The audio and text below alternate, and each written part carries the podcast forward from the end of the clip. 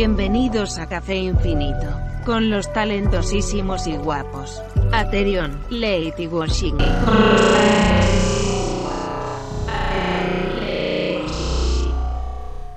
Let's go. Hola amigos, sean bienvenidos a una aventura más. Hey, ¿qué tal? Buenas. Oh, empezamos directos. ¿Habéis visto la colaboración épica entre Ah, Luisito shit. Comunica y Fernán Flo? Ah, caray. Escalando un volcán. What? Ya les suda la polla la, la cuarentena, tío. Dijeron, fuck it. Ya está, a explorar sitios. Pero ¿En- en dónde a fue? explorar México. En el canal de Luisito Comunica. Si Ah, os fijáis, órale. como que sus últimos vídeos son él en El Salvador eh, y subió uno con Fernán Flo escalando un volcán. Y está muy bonito el sitio, Órale. en verdad. yo creí que Fernán Flo ya había superado las redes, pero me enteré hace poco que está haciendo directos, ¿no? Creo que eso pasó con todos, ¿no? También el Rubius hace un, un tiempo estuvo jode y jode que ya se iba a ir para siempre y ahí está. Y hasta tiene otro Sí. canal donde sube clips de directos. Let's go. Yeah. Ah, es cierto, subimos yep. un volcán activo featuring Fernán Ujú. Flo El Salvador 2. 6 millones de views. Oye, Fernán Flo sí que es alto, ¿eh? Se ve como un niño de esos que te piden el celular para jugar. Pero ya creo que es mayor que nosotros, ¿no? O sea, entonces ¿Qué está bien, raro. Sí. Está bien raro que se vea tan joven. Es más viejo que nosotros. Sí.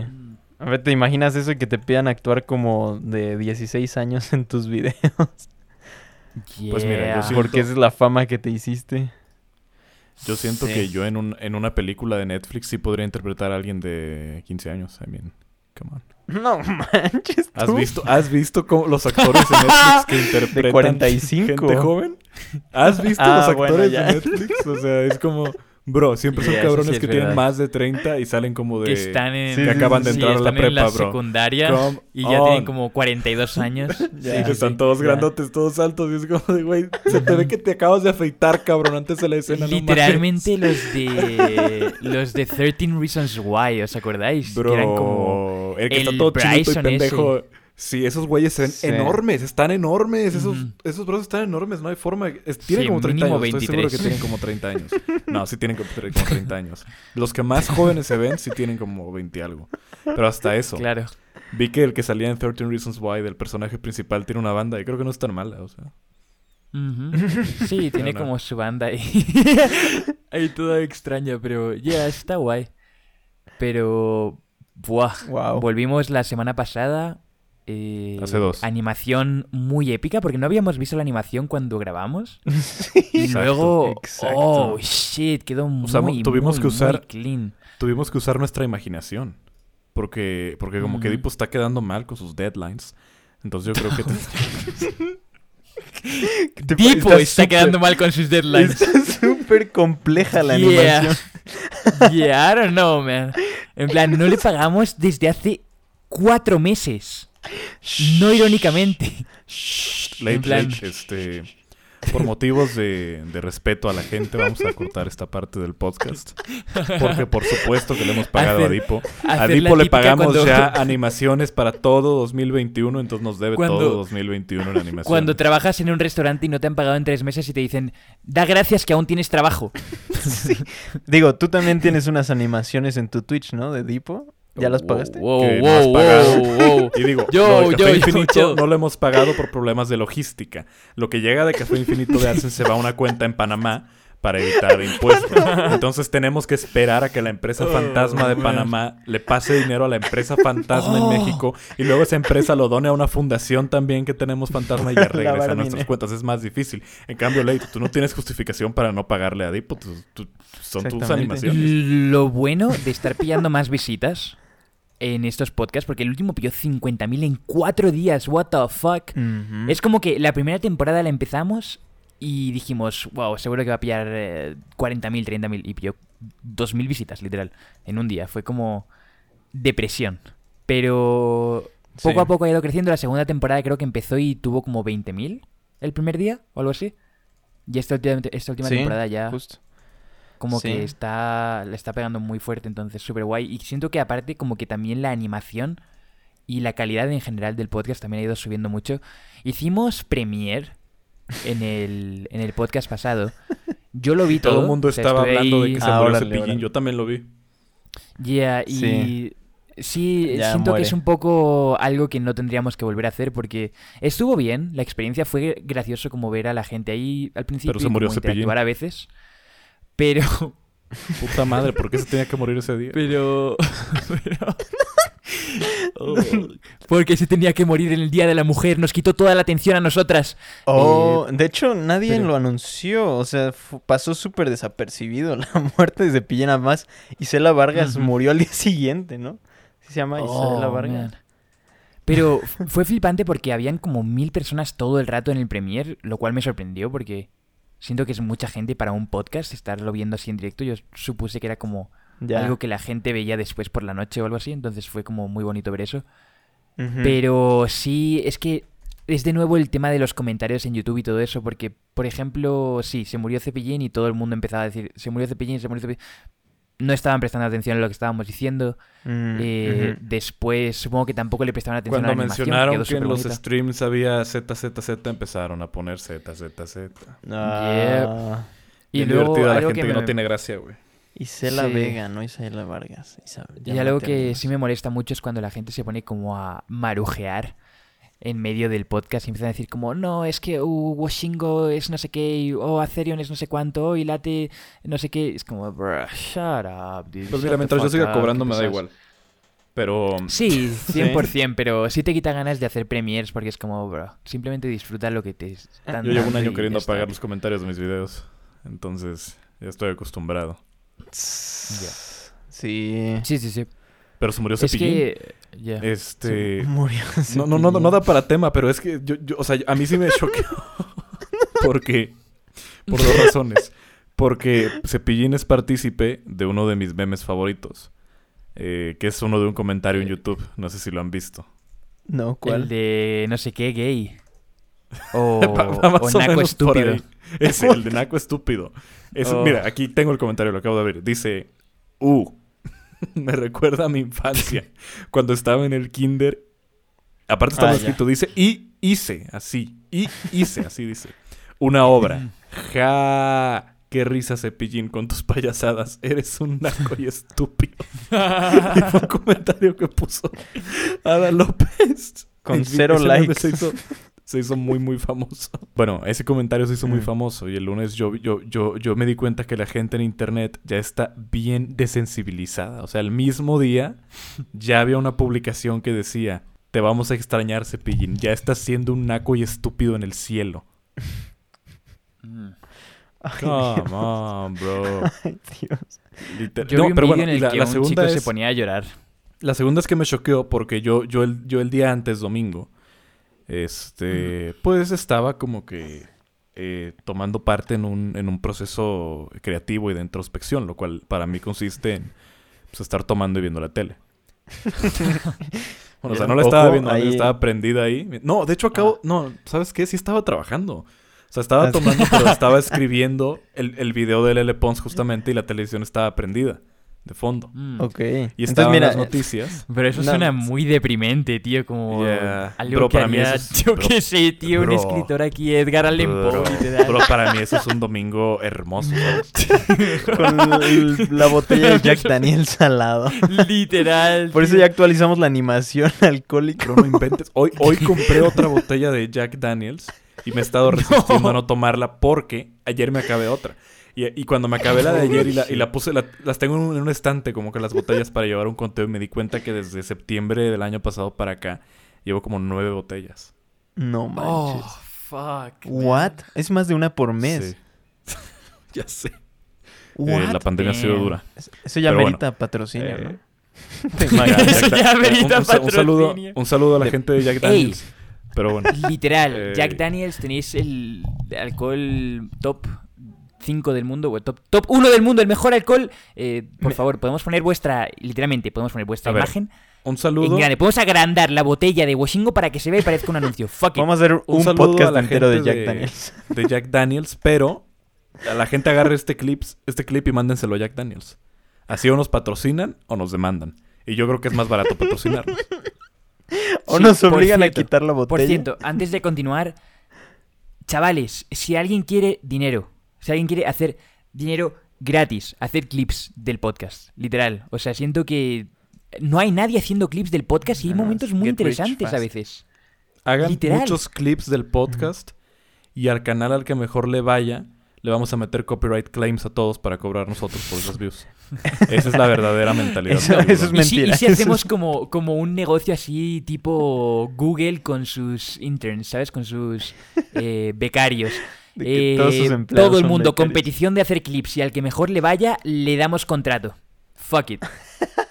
Le damos contrato directo con Café Infinito y luego te hacemos parte de- del club. Pues mira, si, no- si registramos Café Infinito como empresa aquí en México, según yo, había un programa de del gobierno, no sé si todavía exista, que se llamaba Jóvenes Construyendo el Futuro, creo. En- Tú puedes agarrar así al primer pendejo que te encuentres, güey. Decirle, vente, te voy a dar trabajo. Y, De y- y lo- registras. Ajá, lo registras así como, como joven construyendo el futuro. Y le paga, creo que el salario mínimo, pero le paga el government. O sea, tú no tienes que hacer nada, tú no tienes que pagar. ¡Oh, shit! No manches, pero debe haber unas filas para eso. Para eso nos recortaron el presupuesto de cultura. Ojo, Pues sí, Oh. pero... Pero mira, ya de ahí chale. conseguimos a, Pero- a, a quien nos trabaja en Café Infinito. Puro Sí, becario ya, del gobierno. Pero no joke, sí, necesitamos clips. del gobierno. Sí necesitamos Sí, clips sí. de los podcasts. A veces salen momentos interesantes. Nosotros no tenemos tiempo de editarlos. Quien se lance es material público para todos. No, no y es aparte material es que público. siento que los clips son muy fácilmente viralizables y, y realmente en nada pueden empezar a monetizar y, y ganar dinero fácil. O sea, literalmente como que no, no irónicamente podéis ganar pastas de ahí. Entonces nos beneficia a nosotros, os beneficia a vosotros. Yo tengo un chico que se llama Ricky, que es un sapardo de mis streams, que literal creó un canal de clips y ya hay varios que creo que ya ha generado como dos millones de visitas. Literal, ¿Qué? en un mes.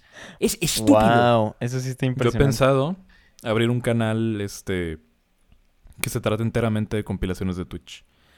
He visto que hay muchos Ya. de los que les va muy bien. Sí, eso podría ir muy bien también. Pero ya hay uno, ¿no? Que compila a Publo, a Tilate y a más del- de esa no, bola, ¿no? pero uno, uno que compile en general. Sí, sí, sí, No, no nada más a, a un de grupo de youtubers en de- específico.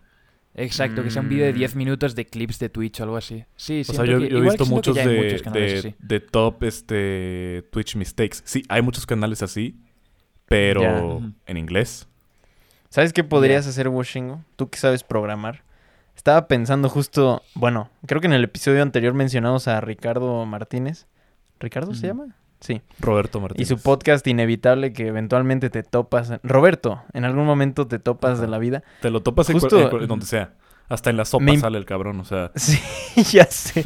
No, ya no pude evitarlo. inevitable. Lo empecé a ver. Y me impresionó mucho que el tipo sabe programar, el tipo. Ahorita, ahorita ven a dónde voy. O sea, y él, él programa para optimizar sus mecanismos para hacer el podcast y para enviar sus libros, etcétera, etcétera. Tú que sabes programar, Washingo, prográmate Sí. algo que saque clips aleatorios y de que suba 10 videos al día a YouTube de forma automática. Estoy así seguro. sacando. Oh, de que se puede hacer. Estoy seguro que se puede hacer. Como descargando los clips más vistos de los canales de Twitch y así. Y ya, tú no Mm. mueves un dedo. Oh, damn. Es cierto, es cierto. Es cierto. Yo, yo, quería, yo quería hacer un proyecto que fuera un, un bot de trading. Mm. Míralo. Pero siento que si eso falla, ¿sabes? Un punto y coma que me faltara en el código y em- empieza a comprar a lo estúpido. Yeah. Pero siento que muchos han intentado eso ya, ¿no? Lo de tratar de predecir o de jugar con las probabilidades en la bolsa. Pero Está difícil. Creo que no hemos hablado Sí, del pero tema digamos que Bitcoin no y sería- Ethereum desde hace ya O sea, varios mm. meses. Sí, rápidamente con Ethereum y Bitcoin solo quiero dejar Sí, claro sí. que nosotros empezamos a invertir cuando estaba en 380 dólares y a día de hace como una semana estaba en 1800. O sea, se multiplicó por 6. O Pero ya que llegó a 2000. O sea, su podríamos- high ya es en po- 2000.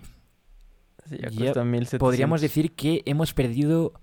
Yo personalmente, si no hubiese vendido desde el momento en el que invertí, habría ganado 5.000 dólares. ¡Oh! Y solo gané como 700 dólares. No manches. Entonces, podríamos decir que he perdido 4.000 dólares por. por no confiar en mí mismo, tío. Por literal no escuchar mis Pero propias palabras. igual. Yo lo dije todo el tiempo. Lo Estamos dijimos en. Ya, siento que igual es como, fue una buena Invertimos en el mismo tiempo y invertimos la misma cantidad, es lo peor. Ya, ya, ya, ya. Nunca hagas Pero- pendejadas solo, siempre hazlas con tus amigos. Ya, ya, ya. Sí, 100%, pero creo que ahí demuestra que siempre tienes que hacerte caso a ti mismo. Si sabes algo, hazlo y ya. Porque no lo sabía nadie y yo lo decía siempre y todo el mundo que sí, late, que sí, que sí, venga, que sí, que sí, que Ethereum, que sí, lo que tú digas. Y luego, meses después, todo el mundo, eh, late, ¿cómo, eh, cómo, ¿cómo haces eso de invertir en, en Bitcoin y Ethereum? Y es como, shut the fuck up, bitch, Todos- te lo todos dije, se te lo rieron. dije. Todos se rieron de sapos, Jeff Todos se rieron del nerd, todos se rieron del nerd y ahora, ey, ahora la embarazada nerd- viene, a, viene a por mí, ya, ya no, El nerd no se acuerda de ti. el nerd no se acuerda de ti.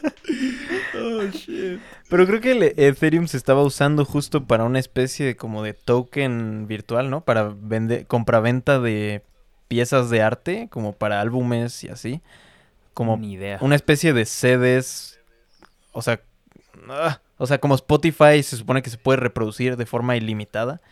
eh, lo que querían hacer era hacerlo limitado, el, el- o sea, de que un artista saca mil álbumes y saca, bueno, mil copias de un álbum, pero de manera virtual, que son con estos tokens lo comprabas y eso lo estaba usando Ethereum, Ethereum, justamente para la compra-venta ocurría con Ethereum. Entonces creo que por eso subió tanto. Algo así Es que escuché. es bien interesante, lo puedes usar como moneda, o sea, y como tal funciona como creando Yeah. un contrato justo de, de compra Es y de venta, pero lo puedes usar, o sea, puedes usar la red también para otras cosas, entonces está... Está bien Yeah, Y es interesante que eso. es exactamente lo que yo decía hace como cuatro o cinco meses que siento que Ethereum y Bitcoin es como, por ejemplo, haber invertido en ese momento en PewDiePie cuando tenía un millón de subs, ¿sabes? Como haber dicho, No, porque La mayoría de la gente dos meses dijo- dice la N palabra, entonces me imagino que sus acciones bajarían a cada rato.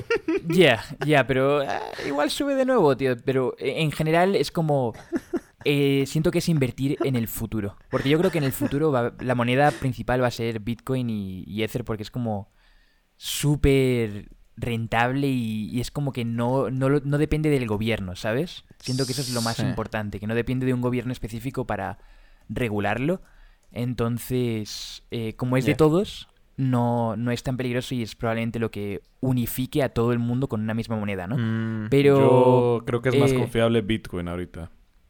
A, Sí, a largo 100%. plazo. Ah, puede que va- yo, yo compré hace como dos meses otra vez y, Es y ha bajado, ha que, subido, ha vuelto a subir, entonces como que es una cuestión de dejarlo ahí, que se te olvide y volver dentro de muchos años, porque la tendencia siempre va a Yep. ser para arriba, porque, por ejemplo, digamos que con el dinero normal, dinero fiat, este, cuando, cuando la necesidad así lo, lo pide, este, a veces se, a veces sí se llega- sí se genera más. O sea, por algo los billetes traen una fecha. O sea, ante la necesidad se genera más. En cambio, con el, con, con el Bitcoin, solo va a haber, ever, 21 millones de Bitcoin. Ah, Creo órale, que no sabía eso. Entonces, obviamente, cada vez se va a ir haciendo más escaso y va, y va a ir valiendo más. El, en el dinero no, puede pasar eso. Porque el dinero cuando se hace escaso, pues ya les dan permiso de imprimir más a los gobiernos y ya es como de fuck it. Let's go. Mm. Pero eh, aparte, algo que iba a decir es que sí, 100% yo diría que la gente aún, o sea, para la gente que pregunta, ¿debería invertir en esto? Yo diría que sí. Obviamente a corto plazo no, no veo rentable meter dinero en Bitcoin y Ethereum a día de hoy. Quizás sí, ¿no? Pero yo creo que ya no tanto. Pero Porque es un a problema en el que también años tres nosotros. años. Metimos dinero y estábamos diario viéndolo como de, oh, mañana voy a hacer rico. Exacto. Y solamente Sí, te generaba ansiedad, exactamente. ¿sabes? Es como pesarse. Sí. Ujú. Compré una Exactamente. báscula hace como dos días y, y descubrí que ya estoy mal. Sí. Entonces, todos los días me dan ansiedad. Pero sí, peso. Entonces lo que diría es eso, como meter dinero y dejarlo por un año, dos años, tres años y 100% se va a multiplicar un montón. Y es que dicen que, por ejemplo, Bitcoin, eh, la comparación de Bitcoin y Ethereum, la diferencia es que dicen que Bitcoin es como el oro, Mm, o sea, es como el valor, es como el, el precio del oro y Ethereum es como el dólar, ¿sabes? ya, ya, ya. Es que a Bitcoin Porque- ya nadie lo usa para comprar realmente. O sea, ya la gente lo está viendo más como, como veían el oro antes, como un bien en el que guardar tu dinero y protegerlo ante, contra la inflación. Exactamente. Exacto. Así que Eh, protejan su sí. dinero. Pueden meterlo a Bitcoin o pueden mandárnoslo en Bits o en Patreon. o en lo que Yep, yep, yep. Siempre a través de Así Binomo, es. ¿no? Así es, así es. Este, digo. It's fucking up. Pero siempre, antes de nada, invertid en vosotros mismos, chavales. Compraros un libro y leedlo. Es lo que más os va a ayudar. Más que Bitcoin, más que Ethereum. Pendientes, porque pronto voy a sacar mi libro. Tengo que sacar un libro este año. Donde ¿En me serio? queje de todo sin filtros. ¿Cómo, cómo? Donde me queje de todo sin filtro. Donde me quejé de No todo. realmente, pero sí tengo ganas de escribir algo. Tengo ganas de escribir algo. En serio. No estaría mal. Sí, fuck it. Mm, Digo, si Roberto Martínez eso pudo. Sí, sí, es Escribió verdad. un Creo libro ya- de 100 páginas donde dice, el pobre es pobre porque quiere. ¿Eso dice? No, pero es- no sé, últimamente he estado viendo contenido de Roberto Martínez y siento que sí trae esa personalidad norteña de Es, es fresón, es fresón. hay que ponerse a jalar Mm. porque la gente que es pobre es porque no jala, Jacobo. O sea, Jacobo, yo veo gente, yo veo gente jodida, Jacobo, que no tiene brazos y es porque, ah, es que no aprendiste a usar los pies, o sea, la gente no trabaja, Jacobo. Yeah. Es verdad, el otro no día se hizo viral eso, ¿no? O sea, hubo como un, un rollo en Twitter de una chica que puso un, un vídeo y tenía como una caption que ponía, eh, por esto tenéis que trabajar y dejar de ser unos envidiosos, mentalidad de tiburón versus mentalidad de pobre. Y era como un vídeo de, de un niño que decía... eh, era un niño como africano de 8 años diciendo, es que tienes que trabajar y tienes que hacer todo y tienes que pensar en tu futuro y, no sé qué, no sé cuánto, y, vender, y tienes que vender dinero y, comprar, y, y mentalidad de tiburón, mentalidad de tiburón, porque hay muchos peces, pero pocos tiburones, y los tiburones son los que van a ganar. Y había mucha gente que decía, no, pues realmente no todo el mundo es pobre porque quiere, ¿no? O sea, hay mucha gente que está condicionada siempre con, con cosas, y si tú eres, por ejemplo, porque la chica también decía, eh, yo cuando veo a alguien con dinero a mí no me da envidia, eh, sino que me motiva a ir a por más. Lo cual yo creo que, Mira, es es, que es real, ¿no? Eso, es- eso bien, es algo pero normal. es parte como de esta mentalidad. De decir, por ejemplo, de... ¿Sabes qué? Yo me voy a salir de la universidad, no la necesito porque ve a Bill Gates, tiene mucho dinero y dejó la universidad y es como de... Sí, Sí, pero es que sí, Bill sí. Gates es Bill Gates. O sea, la gente Sí, tiene que entender exacto. eso, que, que el hecho de que tú te comportes y hagas lo que a otra persona le funcionó, no significa que te vaya a funcionar a ti. Su Exacto. De contexto, hecho, su vida fue otra. Creo que una vez Esquizofrenia Natural lo dijo en un video. Si Bill Gates hubiera nacido en Ecatepec, no hubiera tenido la misma vida. Sí, que eso es justo, es justo lo que dice Veritasium. Yeah. No sé si vieron este video de la, la paradoja del Mm. la Sí, Success sí, sí Paradox. lo vi, sí lo vi. Buenísimo, justo eso, o sea, ¿La de que- paradoja de qué? del éxito. O sea, de cómo las personas que son exitosas creen que fue debido a su mérito y las personas que no lo son. Piensan que es debido a otros. causas externas. Sí, y de exacto. cómo Mm. pensar que el éxito está en tus manos puede ayudarte a tener más oportunidades, pero Mm. teniendo en cuenta que el éxito eh, se debe a un factor de suerte muy grande. También lo que llames por éxito, ¿no? Pero justo si Bill Gates hubiera nacido en en yo qué sé, en Nigeria, pues no no estaría ganando, o sea, no tendría la posición que tiene. Y es como la mentalidad estadounidense, ¿no? Como de, sí, es que tienes que trabajar para ganarte una posición y justo como todo el American Dream. Claro. Es que los Es como, estadounidenses bro, tienen como esa en cultura Estados del Unidos. hard work de que así sea el bro que voltea hamburguesas en McDonald's, todos los días trabaja por ser el mejor bro que gira las hamburguesas en McDonald's. Pero por eso es Mm. bueno, ¿no? También la paradoja, justo, Sí, o sea, mantenerte sí, o sea, creyendo como que, que, les sí ayuda hay... a crecer. O sea, si tú crees que lo que haces importa y es bueno, pues va. Sí, porque si no, Ujú. sí está imposible, no, no tienes Pero aquí en boletos en, México la rifa. como que se maneja también que mm, no sé, que el pobre es pobre porque no trabaja, pero también se repite a decir es que el pobre no trabaja porque es pobre. O sea, Mm. si tienes un sueldo muy miserable y un trabajo muy Sí. demandante, pues también no lo vas a hacer at best, ¿sabes? Es como pero porque hace rato no pude terminar mi historia.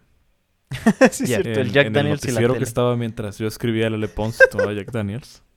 Sí suena muy Ajá. triste mi vida. Nada más me faltaba un puro o una pipa ahí. Mientras pensaba sobre la vida sobre Le Pons. Y estaba en la televisión que Cepillín estaba en el hospital y que su estado de salud era bueno, que acababa de salir bien de, de, de no, todo. qué triste. Entonces al otro día vengo, me voy sentando, estoy organizando mis pendientes del día, estoy teniendo unas llamadas, todo eso. Y, y Ah. veo que está estrenándose el, el Café Infinito y me meto y empiezo a ver los comentarios de Cepillín se murió y abro otra ventana y ya es lo primero que me sale en todos lados. Cepillín se murió. Es como, No, Damn, bro. bad ending. Yeah, qué Pobrecillo. Por aleja todo se puede ir al carajo al otro día, entonces nada es real. Sí. Todo es una Sí. mentira. Y hablando de del tema Lele Pons, siento que bu- bueno, no latina. sé si la gente vio el vídeo de Washingo. She is Hace un creo que latina, dijiste baby. que no lo habías visto, ¿no? Yo no, todavía no. ¿Qué pa- Pero me gustó mucho y había una parte específica que sí que me llamó mucho la atención, que era lo de, por ejemplo, la diferencia de comentarios hate y, y críticas, ¿no? Objetivas o, o destructivas, Ujú. Pero que en sí son, son críticas que yo creo que muchas veces has de tomar quizás Sí, y mira. pues te pueden llegar a ayudar a, a mejorar, Lo- ¿no? La que más interesante se me hizo, o sea, fue la de la del concierto benéfico que fue al que fue para Venezuela, el Venezuela 8 Live. Y lo Mm, resalto en el, pero como qué- dos veces en el, en el video. Pues digamos que, ¿Qué o sea, también fue? ella te Ajá. enseña los comentarios de hate que recibe y algunos sí son como, pues, como los que nosotros recibimos a veces, ¿sabes? De I hate you, I hope you die, you fucking bitch, ¿sabes? Cosas así. Todos los, todos los días, E- e- eres, eres gay por la voz. Sí. Ajá. Eh, Eso es horrible. A todos nos ha llegado ese, ¿no? Sí, todos los- y, y eso lo digo en el documental, güey. Así sea, digo en el video. O sea, así seas Lele Pons con Sí. 40 millones de seguidores. O sea, yo, güey, con 700 mil, eso lo, lo- todos lo odiamos, la verdad. Ujú. Sí. Pero, junto, mientras está hablando de esos comentarios, también pone uno donde alguien dijo que no entendía qué hacía Lele Pons en el, en el concierto benéfico de Venezuela, en lugar de, y nombra como a tres artistas que dice que, en el, que llevan años este, divulgando acerca de lo que está pasando en Venezuela y apoyando la causa, cuando Lele Pons nunca lo ha hecho. Mm. Y enseñan ese tweet así nada más, o sea, de rápido, como cuando están diciendo, y es que ella recibe comentarios con mucho odio. Y ya prosigue con los otros comentarios que sí son odio real, pero es como, bro, en ningún momento está replicando la crítica de ese comentario. Yeah. Ya. Lo ¿Y está no aventando ya junto apoyado? a todos los que son odio también. Ella ¿Cómo? no ha hecho nada por Venezuela. Fue a ese concierto en 2019 y ya. Y ya. ya, en toda su carrera es lo único que ha Pero es que tampoco está obligada, ¿no? O sea, ella es No, no está obligada. La, la cosa es que ella sola se obliga cuando en el documental se pone a llorar y a decir que la pone muy sentimental la situación y que por eso fue al concierto. Es como, a ella se Ah, está ya. obligando así a hacerlo. Pero como Ya, tal, ya, si ya. nunca en la vida hubiera dicho nada sobre lo que está pasando en Venezuela, no está obligada, no pasa nada.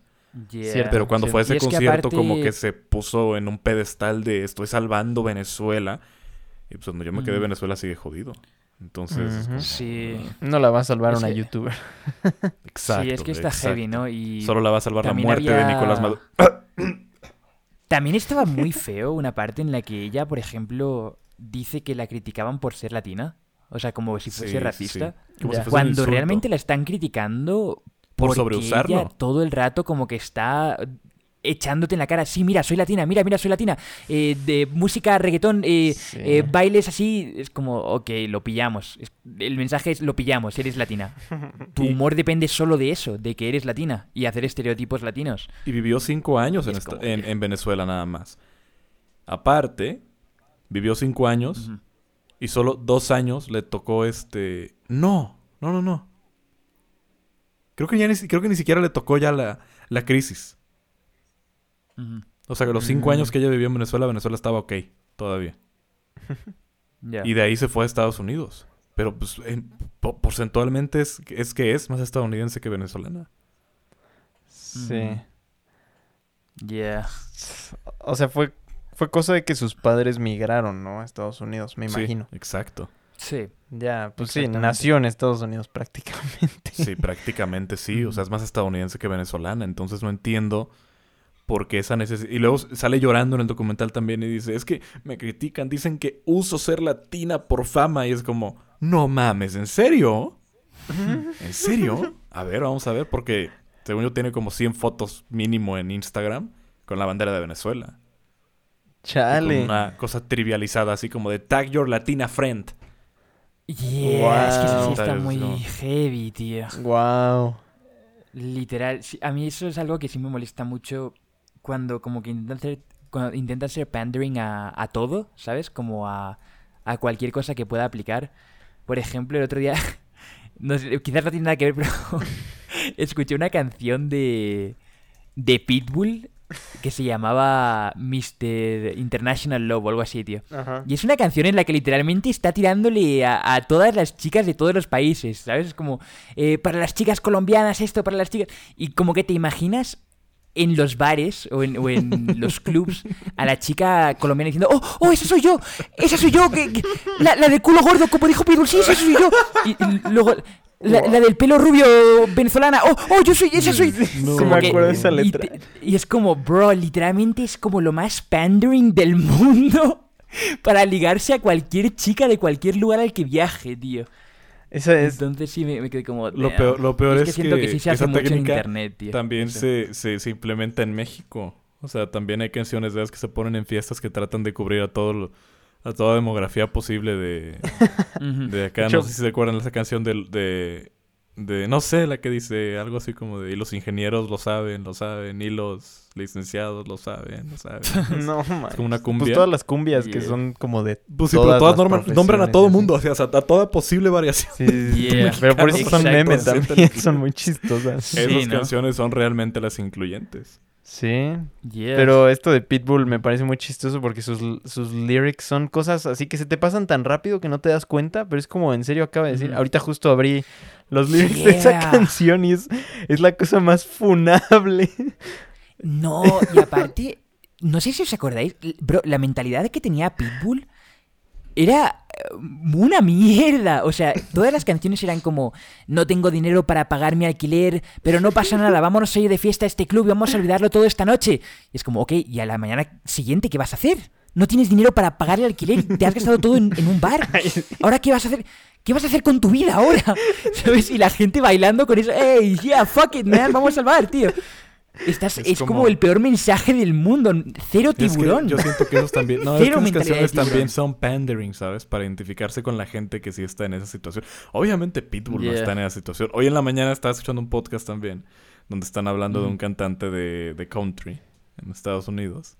Al que en su momento le tiraron mucha mierda porque tenía canciones donde hablaba de, de que después de un largo día en la fábrica de café, lo único que quería hacer era no sé qué. Y ya después le sacan, o sea que él toda la, toda la vida nunca ha tenido un trabajo que no sea la música. Nunca ha pisado una Oh, fábrica. damn. Él canta eso porque su papá trabajaba en una fábrica todo el día. Oh, Entonces, pero sabes, que también siento que la gente, o sea, mierda.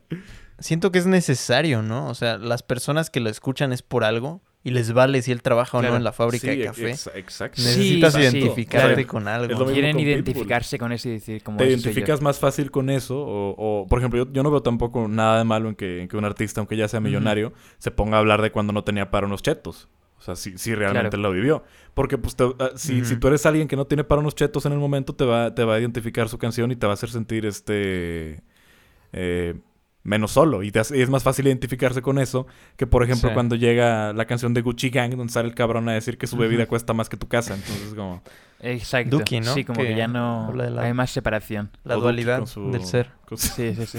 Ajá. con su Gucci con su short de Exactamente. Nike De hecho, les iba a decir, este Bo Burnham tiene una canción re buena, justo sobre el criticando country eso la... Sí, de la sí, sí, sí. No, no, no, de lo super relatable de todas las canciones que es como... Ah. Mm, ¿En De las serio? canciones, de, las Ajá, canciones de amor. ¿no? ¿Mm? Tiene una de las ¿Mm? canciones de amor también. Sí, justo esa, de, de esa, cómo es como amo tus ojos, cómo tienen ¿Cómo se un tinte como verdoso, azulado, cafezoso. Repeat stuff, repeat stuff. repeat. Amo que tu torso tenga dos una- brazos, una vez- un brazo en cada lado. Esa línea es hermosa. Esa línea es hermosa.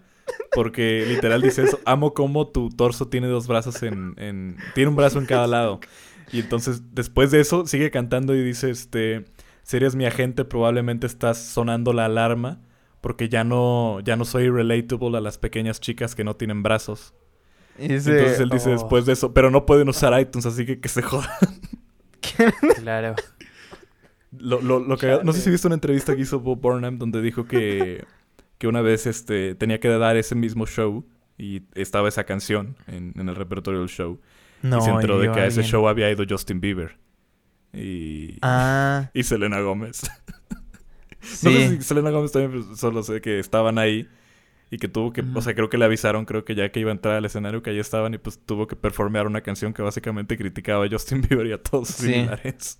Sí, pero parece que Justin la Oh. jugó cool, o sea que le dio Sí, risa sí, y ya. Pero, sí, claro, Claro. pero igual, o sea, lo lo que Bo menciona es que pues, tal vez él pensó como de, pues viene aquí a ver un show de comedia precisamente para desabrumarse de, de lo que es su Mm. trabajo y, y su fama y tengo una Ya. canción que literalmente se lo recuerda. Se vienen a burlarse de él. Ya, Sí, sí, Ya. me burlo Como de él, es la otra vez me acordé, Ushingo, que el- en uno de mis videos le tiro basura a los videos de Alex Stretchy que editaba Mike. Y justamente Ah, sí, sí, es sí. burlándome de cómo edita Mike. Y la otra vez me dio Sí. mucha risa en un directo, lo mencionó como de, hey, ah, ya vi el video donde, donde te burlabas de mí. Y me- se me- fue como, Oh, damn. Un saludo Mike, si andas por ahí. Un saludo a Mike. Va a venir pronto shit. aquí a, a- a Café Infinito. Estaría bueno para Sí, sí, sí. confrontarlo. Pero sí, me acuerdo que sí, sí me, sí, no, pero sí me comentó, sí me comentó que hubo un video donde, eh, donde, donde hablabas del, no me acuerdo por qué, pero sí justamente por esa, por esa edición de Stretchy. Lo peor es que, o sea, muchas veces sí me ha dicho que pues no es lo más orgulloso del mundo haber hecho los videos de Stretchy, pero es que es una cosa de al cliente lo que pida. No, Y pues, Claro. pues Stretchy es como... y Quiero que todo tenga letras de colores y salga y suene y pa, pa, pa, pa, pa. Sí, y eso era pues, YouTube en ese entonces, ¿no? O sea, y Sí, también hay que sé, saber pero- separar. Pero yo siento Lo que por ese lado a mí tampoco es- me... Yo siento que por ese lado a mí tampoco me hubiera gustado tener así, o sea, un trabajo de editor, porque siento que, Sí, sí, sí, sí. ¿sabes? De repente tener Yeah. que tener que manchar tanto el arte de la edición con, con lo que te piden para que pegue. O sea, imagínate editar un video de The Brian Show, imagínate, necesitas nada más como 20 capas de audios de pa, pa, pa. Imagínate cuánto te paga. Súper De- bueno, quién sabe si pague bien. Ojalá, un montón de onomatopeyas ahí. Ya, el otro día me, me estaba riendo porque, por ejemplo, me puse a reaccionar en directo a unos vídeos de un chico que va, al super- va, va como al centro comercial y se pone a chequear los diamantes de la gente. Como que van con collares o con anillos y se pone a... Tiene como una máquina Ya, sí. para ver si son diamantes reales o no. Son buenos esos. Y la edición es graciosísima porque es un chaval, yo qué sé, tío, de, del Bronx, ¿sabes? Que viene aquí a decirte, oh, déjame ver, no sé qué. bla, bla, bla". Y de repente te pone el este y dice, oh, that shit glass. Y empieza, boom, boom, bruh, bruh, boom. Y parece ya como un meme de estos de 21st Century Memes, ¿sabes? Ya Pero de sé, tanta edición que le meten y tan como raro y curseado y cringe que queda, tío. Chale. Pero es, mu- es muy gracioso, tío. todo el rato el ¡Boom! La explosión de Vine. ¡Boom! Bro. Bro sound effect. Bro, bro. Pero siento que eso, eso está parodiando como justo ese tipo de edición. Pero ahorita estamos pasando por un periodo de YouTube en donde todos están editando ese estilo, ¿no? Como muy. Yeah. presets que me descargué para el After Sí. Effects. Y lo peor es que funciona. Sí, o sea, Sí, sí, funciona. sí, ahorita es así porque funciona. Juicio de valor. Bueno, funciona Está para vender. Está muy bueno. La historia de Pero YouTube. no sé. Extraño cuando le, legit sí era grabarte nada más así hablando a la cámara. Sí, cuando Mm. Wherever Tomorrow solo se paraba, se cambiaba de posición y corta Para y hacerlo seguía más grabando. interactivo me Y daba un cortaba. Eso es como de... y eso se lo copió aparte a los youtubers gringos también que estaban en la época. o sea. Ray Sí. William Yeah. Johnson. El, el- el- el intérprete y autor de la obra maestra conocida como Doing Your Mom, do it, Doing Your Mom. es que el humor... Es cierto. Bro, el humor en 2010, tipo Smosh, Ya. William Johnson, eso era inofensivo, pero hoy lo ves y da cringe. Chale, qué horror. Está insoportable además ese video, no, no- o sea, no lo terminas, está, está horrible. Yeah. Pero eh, humor Ah, 2010, con que fueras ofensivo. Pero, pero ofensivo ni siquiera en plan edgy, o sea, nada más como, como humor tipo South Park. Sí, Mm. justo. Exagerado, Sí, fuerte, exacto. así gritando. Con eso Es ya como de tocarte los huevos. Ya, sí, horror. exacto. Que por cierto, eh, no sé si. Me acuerdo que la semana pasada eh, Acerion dijo que estaba viendo Bojack Horseman. Solo quería preguntar si ya te lo habías acabado, si Sí. lo habías continuado. No, ¿Ya te lo has acabado? no, la, la llevo muy con qué- calma. O sea, de que a la semana vas? me veo un par de episodios nada más. Y Mm, no manches, la, la, la tienes que ver. Sí está muy, muy buena. O sea, está muy sí deprimente Ya me la he visto. también. Ah, ¿ya lo viste? Yo sí ya me lo Ah, vi. yo era el ¿La único viste que completa faltaba ya? entonces. ¿Ya lo viste completa?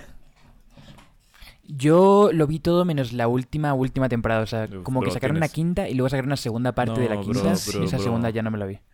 What the fuck? es- no, es la Yo sexta, creí que iba bien Sí. y llevo dos. Yo creí que ya la iba a acabar. Igual creo que empieza a ponerse muy bueno eh, hasta, hasta finales de la quinta. Es que el, el final de la quinta... y- y No, bueno, cuando- no, no, no, no, no. Se empieza a poner Cuando ocurre lo de, la tercera temporada. lo de la bro. ¿Qué te Jeremy Lin, la chica esa, la Eso actriz, pasa en la tercera la temporada. la- mejor no hables. A mí sí me gustaba mucho. Siento que esa es la mejor parte. Eso la pasa en la tercera temporada, no en la quinta. Eso pasa. Ya, ya, ya, Ajá. pero que... Sí, sí, sí, pero, o sea, como, vol- como reculando, ¿no? Como que opino que ahí es cuando siento Ah, los, ok, de los mejores momentos de la serie. Sí. Bueno, pues. Ah. Aterion, ¿sigue viendo Bojack Horseman? Para La, seguiré viendo. Extrañamente me inspira. Es muy raro. O sea, No, me inspira y me deprime al mismo tiempo. Pero es que sí va a llegar un punto en el que te deprima. Se empieza a poner muy, muy oscura. Es que siento que Sí, sí. lo que me inspira un poquito es como. Ah, no sé, como todo el ámbito creativo de, la serie. Como ver ahí al artista y ver cuando, por ejemplo, al amigo. ¿Cómo se llama? Scott. Una cosa así. El, ¿Todd? el Peanut Butter. No, el, el- Oh, el el... humano. Oh, ¿es, ¿Scott se llama? ¿O ¿Cómo se llamaba? no me ¿El acuerdo. que vive con él? Todd. Sí. Sí, sí, sí. Oh, Todd. Todd. Que le da Todd, voz, le da voz este, el mismo bro que era Jesse Pinkman. En, sí, en- sí, Ah, sí. órale. Yo de hecho por eso Ah, empecé a ver. Bojack Horseman en Aaron, 2015. Aaron Paul se llama, ¿no? Sí, o sea, yo empecé a ver esa es serie en personaje. 2015 porque conocí a Breaking Bad, me gustaba mucho y vi que le daba voz a ese bro. Por eso la empecé a ver. Y ya después ya Ah. se hizo un viajezote ahí bien, bien cabrón. De hecho, recién, Damn. ya, ya, Mm. ah, creo que ya vi Bojack Horseman como unas seis veces, creo. Y esta No sexta vez que la estaba viendo, la sexta temporada ya no la vi. O sea, la empecé a ver desde el principio, hasta- pero empezando la sexta al principio ya no la acabé de ver porque... No manches. Too much, man. Y sigue sin Yeah, verla a mí de sí se me hizo, se me hizo too much también. Midnight Gospel. Sigue sin verla. No te voy a perdonar. Ah, por sí, eso. vi, vi medio, medio, medio primer episodio. Tienes que verla aunque sea Damn. como investigación para lo que se va a convertir este podcast. Sí, exactamente. ¿Qué? Dos años. Exacto. A ver. ¿El what? ¿Quién, A ver, quién ha dado permiso para esa decisión Dipo. creativa? What the fuck? Yo. No, mira, yo sí quiero que tenga énfasis este, este podcast y que se pueda disfrutar en o sin estar en ácido, ¿sabes? Entonces, este...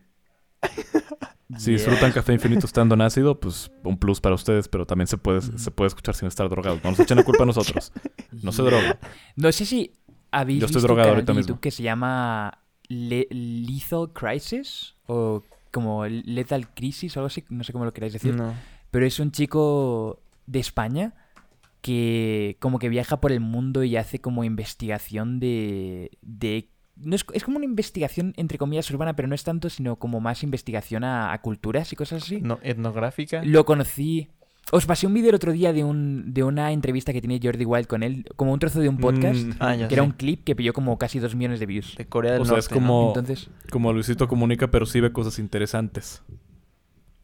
yeah, ya sí, podríamos decir que sí. Mm. Y, por ejemplo, el clip del que, el que os pasé el otro día, que pilló como un millón y pico de, de, de views de un podcast. Era sobre él hablando de, de cómo se encontró a una tribu caníbal en, en India o algo así. Y, Ah. y sí es súper interesante verlo y, y como eh, ver primero el estilo de vida que tienen allí, ¿no? Luego el hecho de que, por ejemplo, ese río, el, el río que hay en, en India, el Bo- Borges creo que se llama, no me acuerdo cómo se llama, Mm. pero que se supone que es como ultra sagrado, pero es el más contaminado del mundo porque como que tiran cadáveres porque la gente quiere morir ahí, ¿sabes? Órale. Porque se supone que para el ciclo de la reencarnación si mueres en esa ciudad o, o si te meten en ese río. Y entonces es como un río lleno de gente muerta, pero como es sagrado también se duchan en él y se bañan en él porque es agua sagrada. Y hacen de todo, es como horripilante. Y luego la tribu caníbal es como una tribu que pilla los cuerpos de la gente que tiran ahí y se lo comen. Para sacarles también como de... Porque eh, se supone que cuando te tiran al río han de quemarte. Pero los que no tienen dinero no, no los queman, simplemente los tiran. Y luego los caníbales dicen que su labor es como sacarles de este mundo, comiéndoselos. Entonces, no sé, era como un clip de 15 minutos que te explicaba, que te, te explicaba todo eso y era como, holy shit, what the fuck. Se me hizo súper interesante. Y luego me puse en directo a ver un vídeo suyo en el que va a África y hay como unos niños albinos Sí. en, en un colegio. Y se me hizo súper interesante, pero se- me llegó una pregunta que siento que es como muy clave. Ok. Si tú eres albino, ¿puedes decir la N palabra? Ya me la solía, ya me olía algo así viniendo. Si eres no, un niño africano, Míralo. si eres un niño africano No, no culpo a y eres Late albino, por haber hecho ¿puedes esta decir la N palabra? Toda esa No- no te preparación culpo- para no te culpo tanto como cinco minutos Como en me culpo a mí por no haberlo anticipado. Me culpo a mí por no anticipar esto. Sí, yo digo que sí. ¿Por qué? Mm, sufres igual discriminación, pero también siento que la N, la N palabra forma parte de una cultura muy específica en Estados Unidos. A ver, estoy buscando en no en Google en, África. estos momentos. Can Albanians use the... Ya tenemos título A para ver, el podcast. Mira, ya encontré. Bro, y es que encontré. imagínate que tus padres lo puedan decir, tus amigos, tu familia, todos lo puedan decir y tú no, tú no puedes decirlo. Pero siento que como- tendría que I ser... mean, ultra a ver, a ver, a ver, a ver. Yo creo, yo creo que todos la pueden decir mientras no sea en público. Oh. Te acabas de autofunar, pero de modo... Yo, yo dije, bro, yo dije, yo dije en, en stream esa misma pregunta y alguien dijo, todos lo podemos decir. y fue como, holy shit, chill out, bro. Tranquilo. Yo creo que no tiene sentido la pregunta porque en, justo es en. Estados Unidos ese asunto de... Sí, ¿no? Siento que la N palabra viene más de una cultura estadounidense de esclavitud y pues a menos que seas un en otros estadounidense países albino, tal no vez. te aplicaría entonces. No. Bueno, es que es un debate que puede irse por horas y creo que no tiene una respuesta clara. Un debate que puede irse Le por hubieras ahora. preguntado al inicio del podcast, ya está muy cerca Vamos a estar de acuerdo, vamos Sí, de acuerdo. a estar de acuerdo en no estar de acuerdo aquí, chicos. Continuemos con el debate. Ken Ahora, las mujeres pueden votar. No. Qué horror. I mean, No, pero ahora o sea, que yo nunca sacas la he al- dicho. Pero, ¿Tú qué? Yo nunca he dicho la N-word, pero pues, bueno. Tú nunca la has dicho. ok. De hecho, según yo, la N palabra creo era que- Nintendo. Yo podría Chale. decir que las has dicho muchas veces dentro del podcast, ¿sabes? O sea, grabadas y publicadas. Eh, no. Sin ir más lejos, ¿sabes? O sea, sin ni siquiera entrar en tus vídeos, que yo creo que ya es otro rollo. Eh... Siguiente pregunta. Eh, no, Mira, creo que, mira, creo, creo que creo tienes que- a la persona equivocada. Creo que voy a aplicar la Town Gameplay de no responder y hacer como que nada está pasando. De no eh, ¿cómo vas con Qué el documental? Oh, true. ¿Qué pasó? ¿Qué, ¿Cómo vas con el documental? Estabas editando Ah, un documental, ¿no? Sí, como ven La gente que lo sabe, creo que ya lo dijimos en... en- Aterium editó The Secret Life of Lele Pons. yo Abro edité ese y la de Juan Pazurita, ¿cómo se llamó? Aislado. Encerrados, una. Ah, ya. Sí. Me encanta porque yo, yo, yo no he visto ese documental, pero me encanta cómo, cómo literal YouTube decidió que sería buena idea producir un documental de cómo sufren la pandemia Ay, dos creadores literalmente millonarios, bro. Es como... No es un documental. Sí, exacto, se pasaron. Eso, n- bueno, no sé, no lo he visto, no lo he visto. Pero bueno, sigamos a Yo temas. lo empecé a ver, no, no pude soportarlo. Em, Mm. Ahí la llevo. Bueno, para quienes no sepan, ahí ando editando un documental desde hace como un año. Y aún no se termina de grabar la peli. Pero ya entregamos un primer corte de lo que tenemos. O sea que ya es película. Mm. Ya dura dos horas y media. Oh, Let's shit. go. Sí, a ver, a ver qué tal. Si todo va bien, lo van a ver en, ojalá en cines. Creo que ya lo había dicho en el podcast, justo. Pero este sí es va, sí va para salir en el cine. Y ahora late que vives en México, en una de esas también no estaría mal, ¿eh? Seguro sí te va a tocar acá en cines. Nos invitas al estreno. Imagínense Uy, no, bueno. los videos la premier. clickbait que podríamos sacar para este canal. O sea, imagínate, ya lo, ya lo puedo ver. O sea, fuimos a ver el documental que editó Aterion con Aterion. ¿Sabes? No estaría nada mal, ¿eh? Damn. No, pero Y lo peor es que, imaginaos como lo bonito que ha de ser como ver el crecimiento de cada uno, como que en el primer episodio del podcast y luego eventualmente eh, Washingo, un millón de subs, Acerion, eh, editor de películas de cine, yo... Ya, ya. Ya, ya, ya, continu- ya, ya continuamos, continuamos. seguimos. Eh, No, mira, Washingo y Acerion. estás creciendo un montón en Twitch, no te hagas. Yeah, Para allá vas, yeah, ¿eh? Eso molaría, sé, eso sé. molaría, pero no sé. Siempre que quiero No, transmitir pero- en Twitch, me acuerdo que ya está late haciéndolo. Es como, ah, ya, ¿para qué lo hago? no. A mí cuando enciendes directo me dicen, ya, ya aprendió Washingo, adiós. y con Aterion igual. También lo mismo con ustedes dos también. Creo que como siento no que eso pasa Ajá. porque Aterion es el... No, porque Late, perdón, es el que más transmite. Entonces, Sí. cuando ve que está Aterion o que estoy yo, pues es como de... Ah, es que no sé cuándo va a volver a transmitir este cabrón, entonces me voy a meter. Sí, los recursos O sea, escasos Late, Late yo sé que al rato está, como quiera. Exacto. Entonces, es como, Sí. nos, hacemos el rogar ahí, Pero-. Ahora que sacabas al tema lo de este Lethal Crisis, me parece bien interesante justo como estas personas que se clavan en hacer documentales prácticamente en su canal. Que ahorita Luisito lo intentó en algún momento, pero fue como muy Es que él- él- superficial. Él, no hace documentales, él nada más. Exacto, Yeah. superficial. A ver, no, no lo he Son visto, pero me dijeron, y no sé si sea real, que tiene un video donde fue a un, lugar en África. Y no, no fue un video, creo que fue una story donde estaba grabando bien cagado de la risa. Que uno de los bros de ahí Eh, le había ofrecido yeah. dos vacas por su novia. Es como. Oh, Pero es que sí siento que Eso esa es es la gran diferencia entre, por ejemplo... incluso para mí. Sí, exacto. Siento que él como que desde un principio le metió el rollo de eh, ser gracioso y hacer chistes y todo eso. Y muchas veces cuando haces documentales como que tienes que quizás dejar eso a un lado. ya, sí. Porque si son temas ya muy, muy, muy, muy serios, tío. O sea, gente en África muriendo. Lo de los niños albinos, por ejemplo, yo hago la broma, pero eran niños que estaban ahí guardados en, en un colegio y que decían literalmente me da miedo salir a la calle porque eh, hay como un negocio de que secuestran a niños y los venden. Porque dicen que da buena suerte como tener un brazo de un niño albino Ah, o tener el cuerpo sí. entero de un niño albino y todo eso. Y que vendían sus cuerpos por 60 mil dólares o algo así. Tienes como que algo ir- súper O heavy. sea, si quieres analizar esos temas e ir al lugar, tienes que hacerlo, pero con cierto nivel de, de respeto, de ¿sabes? Sí, respeto, justo. Por exactamente. supuesto, Y- o sea, Sí, no, y no 100%. centrarte en lo superficial, no sé, imagínate a Luisito Comunica como de, vean los altos que son estos cracks, es como, neta, güey, Sí, es la sí, gente ve. Que es la diferencia entre un vlog y un documental, ¿no? Creo. Exacto, los Pero son blogs. a mí sí me está llamando un Crisis, pero montón. me hizo interesante. Ya. Me está llamando un montón ese género en YouTube. Digo, este men, ahorita me metí a sus videos, vi sus, los primeros que subía eran como de estos de life hacks. en algún lugar se empieza. Pero Sí. no estaría nada, digo, creo que está difícil Geometry llegar a esa posición en En la lugar que se empieza. viajas y semanalmente haces documentales, pero no sé, ahorita estoy muy clavado con el tema de los documentales y de hecho ese ha sido el enfoque de mi último video y, y sí me, sí me gustaría, estoy muy interesado en ese contenido.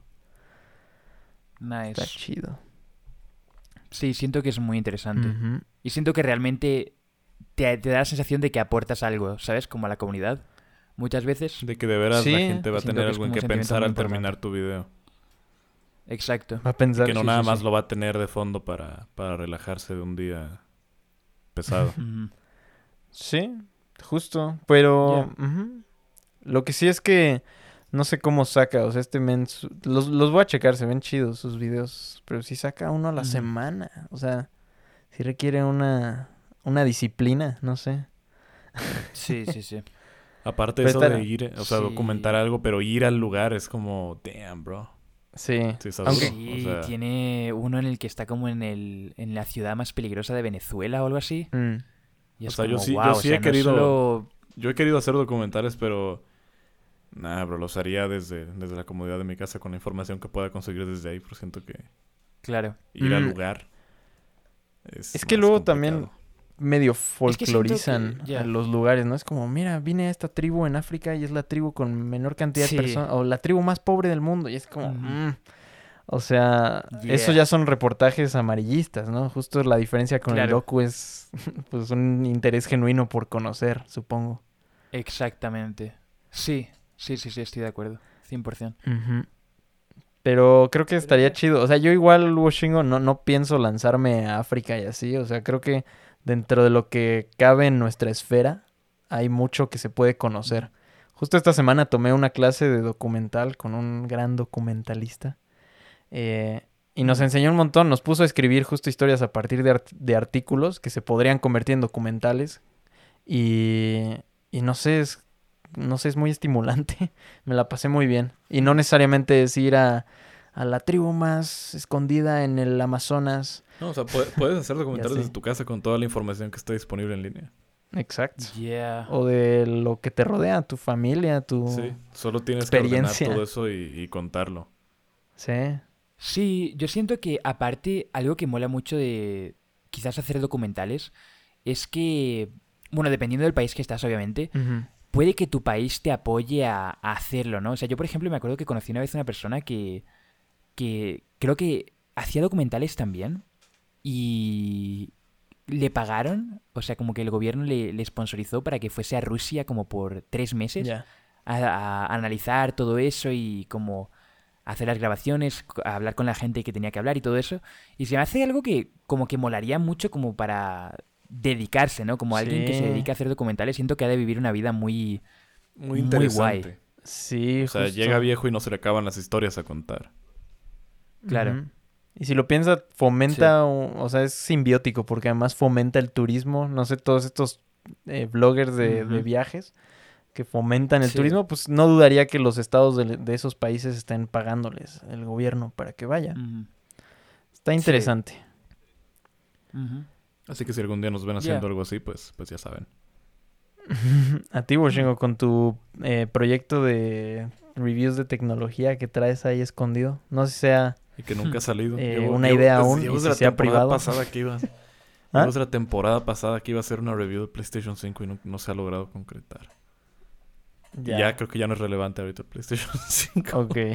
Entonces no es secreta la Yeah. idea. Sí, ya te pasó un poco. No, pues no, no es secreta, pero no se, no se ha hecho. tiene, tiene que haber reviews tech Yeah. pronto, Bushingo. Que Fuck por it. cierto, no sé También si quiero hacer una reseña de The Last of Us, entonces es como, no sé, experimentar con contenido. Yeah. Que algo, algo muy interesante que vi el otro día, eh, hablando de alguien que hace como casi documentales, bueno, no son documentales, pero sí son vídeos que se me hacen muy interesantes, Jaime Altozano, Mm, hizo un vídeo sobre Kanye West y el, el este de la música. sí. La- Ese vídeo se me hizo Qué bueno. muy, muy, muy, muy bueno y muy interesante. No sé si tú lo llegaste a ver, eh, Weshingo. Sí, claro, lo, lo mencionamos aquí, te dije que era muy bueno. Sí, pero justo. después de ese... Sí lo llegamos a mencionar en un podcast. Sí, claro. Sí. A ver, Late, ¿no llevas un conteo de los temas que se cubren aquí? A ver, vamos Oh a dejarlo God, esto no, en claro. Yo tengo un Es problema no con el, yo tengo un problema de alcoholismo. Y me acuerdo de, de- ¿Con de el los temas que hemos cubierto. Ah, Entonces Twitch es más, o sea, transmitir mucho en Twitch es más dañino que el alcoholismo. Abro hilo. por favor, duerme más. la- True. Duerme más. True. Pero ¿Cómo bueno, vas con tus este, horarios de sueño, por cierto? Siento que los tengo más o menos arreglados. O sea, es como que me voy a dormir a la una o dos de la mañana y luego me despierto a las nueve Ok. y luego como que desayuno, hago deporte y luego quizás duermo una hora y media más o dos horas más y luego ya hago directo y y todo normal. Pero siento que está mucho mejor que antes. Es que Sí. yo había- Yeah, tenía un punto bro, en el que era literal eh, duermo de 3 a 8 de la noche y luego eh, hago podcast y luego hago directo y Sí. luego estoy despierto hasta las muy, 6 de la mañana y luego duermo y luego otra vez despierto. Es como, era muy, era muy raro. Pero, Dormía en siestas de dos horas. No, pero, en manches. fin. pero, después del de Kanye West, Jaime Altozano sacó uno recién de cuando la banda sonora revela lo que va a pasar en, en la película. No sé si lo han visto. Ese no lo he visto. No. Eh, Mm. Está bien interesante, o sea, dice que a eso se le llama leitmotifs, algo así. Ah, sí. Y, y pues eso, o sea, menciona que, ha- que, por ejemplo, en el caso de la serie Lost, si tú te escuchas el soundtrack de una temporada que no has visto, te, te- te puede terminar spoileando lo que va a pasar. Órale, órale. Porque dice que hay un tema específico para la muerte y un tema específico para los personajes. Entonces él te pone el Oh, ejemplo de que en la tercera temporada se empieza a escuchar el tema de la muerte mezclado con el tema de los personajes. Y aunque tú no lo hayas visto nunca, tú ya sabes que se va a morir. Nada Pero más por de eso. hecho es interesante porque luego se juega con eso también. Sí. Porque en Juego de Tronos, por ejemplo, eh, en muchas temporadas, como que también hay una música que han puesto ya como dos veces cuando alguien está a punto de morir o cuando alguien se está sacrificando y va a morir. Y como que el chico en esa escena está a punto de morir, quizás, o está también como que te enseñan que está a punto de sacrificarse y ponen esa música y luego no ocurre, ¿sabes? Es como mil veces más épico porque tu cerebro ya está como inconscientemente preparado para que eso ocurra. O sea, si no Sí. estás condicionado ya de que, de que sabes eso de, oh, mira, esta es la música de va a morir, es, que va a morir. Como que muchas veces inconscientemente lo escuchas y no te das cuenta, pero como que sientes eso, ¿sabes? Ya. Cuando no eres bueno. un editor de vídeo y estás todo el rato pensando en el audio y en todo, ¿sabes? Pero sí. Eso- siento que es, es algo con lo que se puede jugar también y eso mola mucho. Ya, sí, está, está bueno, está interesante. Eso es de- desde. Wagner, ¿no? Como estas ópera- obras donde... Óperas, ¿no? Donde tenían... Cada personaje tenía su propio instrumento. Ujú. Sí, sí, ya, Yeah. está bueno. sí. Ya sé, Sí, sí, siento sí. que está, está bien increíble jugar con eso. Lo No voy a sé. ver. Ujú. Está En, chido. en algún punto, en algún punto me gustaría hacer algo que llevara una banda sonora propia, pero no- siento que es... Siento que no ¿Qué me da para hacer? planear todo eso. ¿Un video? Siento que Sí, de, o los- sea, de las no- no, mejores no sé si un video... bandas o- sonoras o tal vez ar- armar un video muy, muy largo y empezar a buscar así gente en internet, aunque sea en. Fiverr así. Ujú. ¿Sabes? Claro. De gente que sepa Que o sea, toque. sobre instrumentación, exacto. es- Y decir, no, pues tengo este proyecto, quiero Yeah. transmitir esta emoción y quisiera que tuviera esta, este sonido propio. Sí. Es muy Sí, yo- ambicioso, Yo, siento, Yo siento pero puedo que- echar la mano para conseguir a alguien que te cobre poco. ¿Ah, en serio? Sí, pues yo trabajo en eso. Ah, cierto. Gran- grandes negociaciones están haciendo en este podcast. Un saludo Sí, sí, a los sí. demás tiburones que nos están escuchando.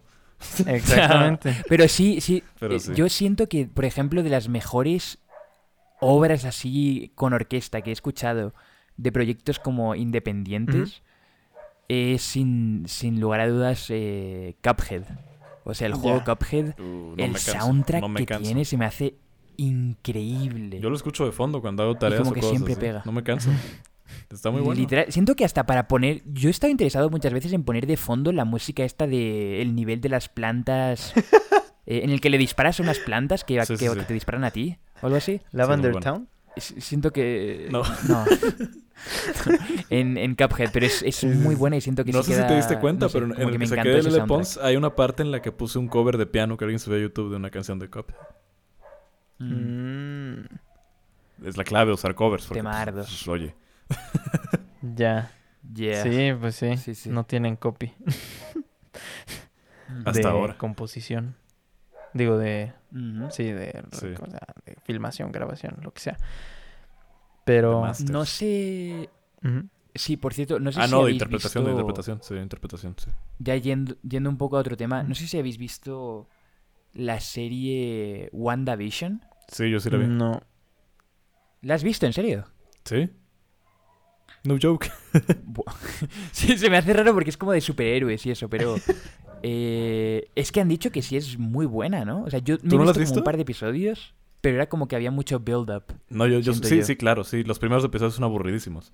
Pero como yo ya vengo de BoJack Horseman, que el principio también es aburrido, pues ya como que, Mm. como que lo tolero más. Pero sí la, sí la he venido viendo a lo largo de... Bueno, o sea, ya se acabó, pero sí la estaba viendo semanalmente conforme salían los episodios.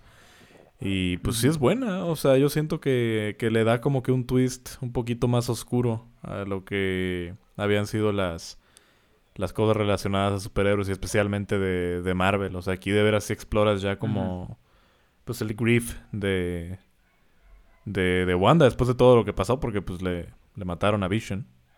Ya spoileé un chingo de cosas de... ¿What the fuck? Nada más con eso. No, luego, luego, luego censuro eso, A mí- pero... a, mí, me da igual. Sí, sí he escuchado que es como de las primeras cosas que hace Marvel así que ya es como saliendo de su zona de confort. Órale. Como que Sí. si vi un vídeo que... De, de Mirada Producciones, de hecho, creo que lo conocéis. Y es que aparte en tiene que sí como... hablaba de eso. tiene como hints este a, a como pues series así o sea como que hace mucho mucha referencia a, series pues justamente sitcoms de, de los 50 y cosas así pero hay uno que incluso Ah, está, está inspirado en Malcolm Sí, sí, sí. E- ese es Lo muy vi. bueno ese también es muy bueno entonces como que sí o sea primero está interesante porque tiene esos nods a estas series de antes y después ya ya te avientan de lleno que todo está valiendo Sí. madre y, to- y todo el mundo acá pues así de superhéroes y ya se pone se pone muy muy bueno Claro. Mm. Y lo bueno es que no, no te como escupen las referencias todo el rato, ¿no? Como en, en las películas, por ejemplo, que te dicen, oh, lo, lo pillo porque es una referencia a Fortnite. Oh, sí.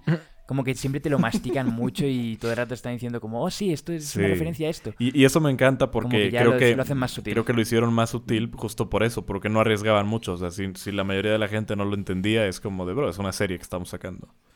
No es Mm. tan grande de evento como una película o como...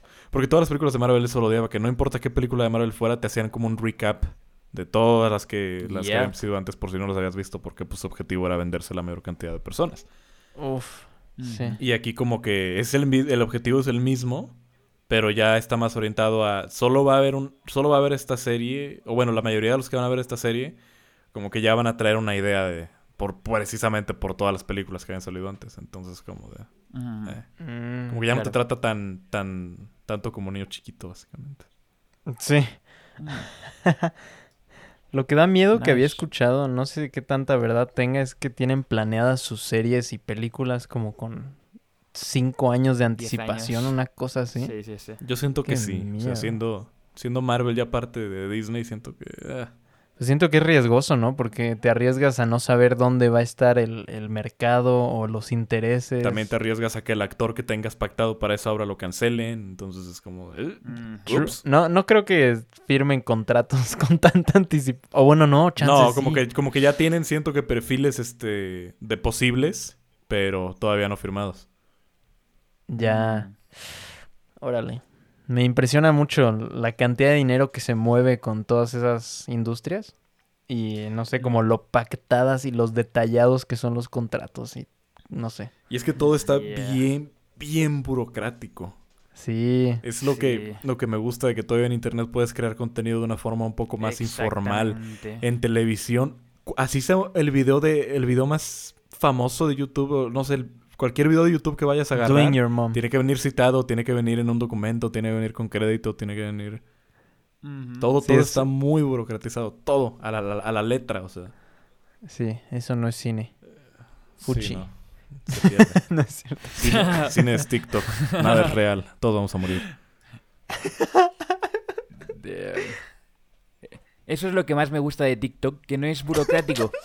Entonces, entonces eh, la, la D'Amelio, las hermanas D'Amelio, sabéis que no tiene contratos. Sí, entonces ¿no? es como que todo es literal libertad creativa para, Sí. para bailar con la canción de, de Yummy de Justin Bieber. Entonces eso es lo que me gusta de ellas. Pero contradictoriamente, y lo interesante, No, no, No, no, no, no, no. es como Kubrick. que es- ¿Sabes que Kubrick estaba todo ya No dije así con contratos también, tío? Sí, Yeah. pero sí tenía contratos. eso es lo que... A ver, Abro hilo. Las hermanas de Melio son mejores que Kubrick. el 95% de los directores. Oh my God. está... Holy ya shit. tenemos otro título. Yeah. Ya, pero supongo que lo que pasa es como la paradoja de, de que a veces el contenido en YouTube y en TikTok y todo esto es como muy relatable, pero lo pierde conforme más crece el creador, ¿no? Exactamente. Ahora ves a Eso es- Charlie y ahí a es donde está. la otra de Emilio, ya son robots. Ok. Ok, ok. Snoop Dogg. Se nos ha cortado rápido, pero eh, Washingo estaba contando que Snoop le Dogg. salió un clip en YouTube de... De Snoop Dogg. Este, primero me salió un clip. Es una historia, o sea, es una bonita historia que, que me gusta contar. primero me salió el, el, el video de Snoop Dogg de Rage Quits, o sea, que se enoja y deja de jugar. Este, y nada más viene el clip cómo se molesta y avienta todo. Y luego vi en los comentarios que decían que lo más gracioso todavía es que no apagó el stream después de eso y se quedó ocho horas la silla nada más. Entonces, obviamente, YouTube sabe lo que hace. Entonces me, me voy a videos recomendados y ahí está Snoop Dogg, este, regresa y apaga stream después de ocho horas. Sí. Bro, Sí. es lo más Snoop. Nos lo recomendó a los tres, a mí también. A mí no me lo recomendó, yo no lo Ah, Estamos conectados, Está. Aterion. El algoritmo. somos Algo el mismo sabe. demográfico tú y yo. Vemos las mismas pendejadas. Roberto Martínez. eso nos recom- Si fue broma, sí lo estaba Late. pensando. Roberto Martínez nos lo sugirió a los dos por todas Sí. partes. Somos su demográfico. Sí, a mí lo que me sugirió YouTube era eh, mm, competición de básquetbol en silla de ruedas, mejores eh, roturas de tobillos. O sea, cuando no. les rompen los tobillos con, la- con el balón y se tropiezan. Entonces, ya. No sabía que te podías tropezar en silla de ruedas, pero bueno. Habrá que ver el video, Esto, esto se va. Esto se va. Lo, recom- lo No, recomendaría, pero, es buena estrategia. Desde es buena 2019 estrategia ya lo no me regresan las llamadas. Va, lo dejamos aquí. Gracias a todos. Gracias. Chao. Gusto estar de regreso. Bye, bye. Adiós. Yo. I need it for the money. I need it for the fame.